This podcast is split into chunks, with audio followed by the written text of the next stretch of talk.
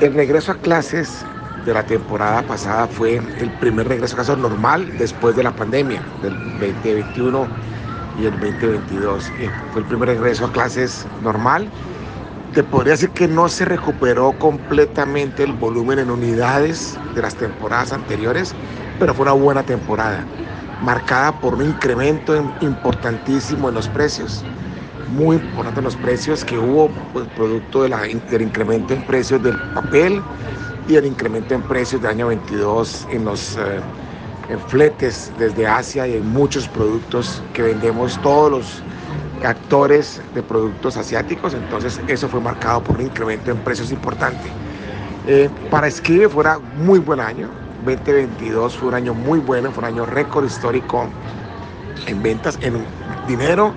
y en utilidades en dinero, aunque como te digo no fue nuestra mejor temporada en ventas de unidades.